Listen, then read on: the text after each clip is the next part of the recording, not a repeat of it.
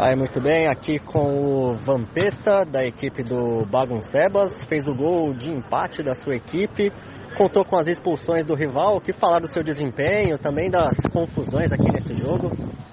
É, boa tarde, primeiramente, né? É um jogo duro, a gente estava conversando que ia ser um jogo complicado, porque o time dos moleques é bom pra caramba, entrosado, né? Que joga junto faz tempo. O nosso também vem com as peças que já estavam ano passado, o Brunão o presidente do time deu uma reforçada. E a gente sabia que ia ser um jogo difícil.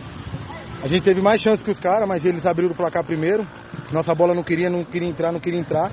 Aí no segundo tempo, com o nosso ritmo do jogo, eles deu uma, deu uma pregada. A gente conseguiu empatar. E em seguida, graças a Deus, deu tudo certo com duas expulsões deles. A gente conseguiu virar o jogo e sair com a vitória. É bom para começar o campeonato forte.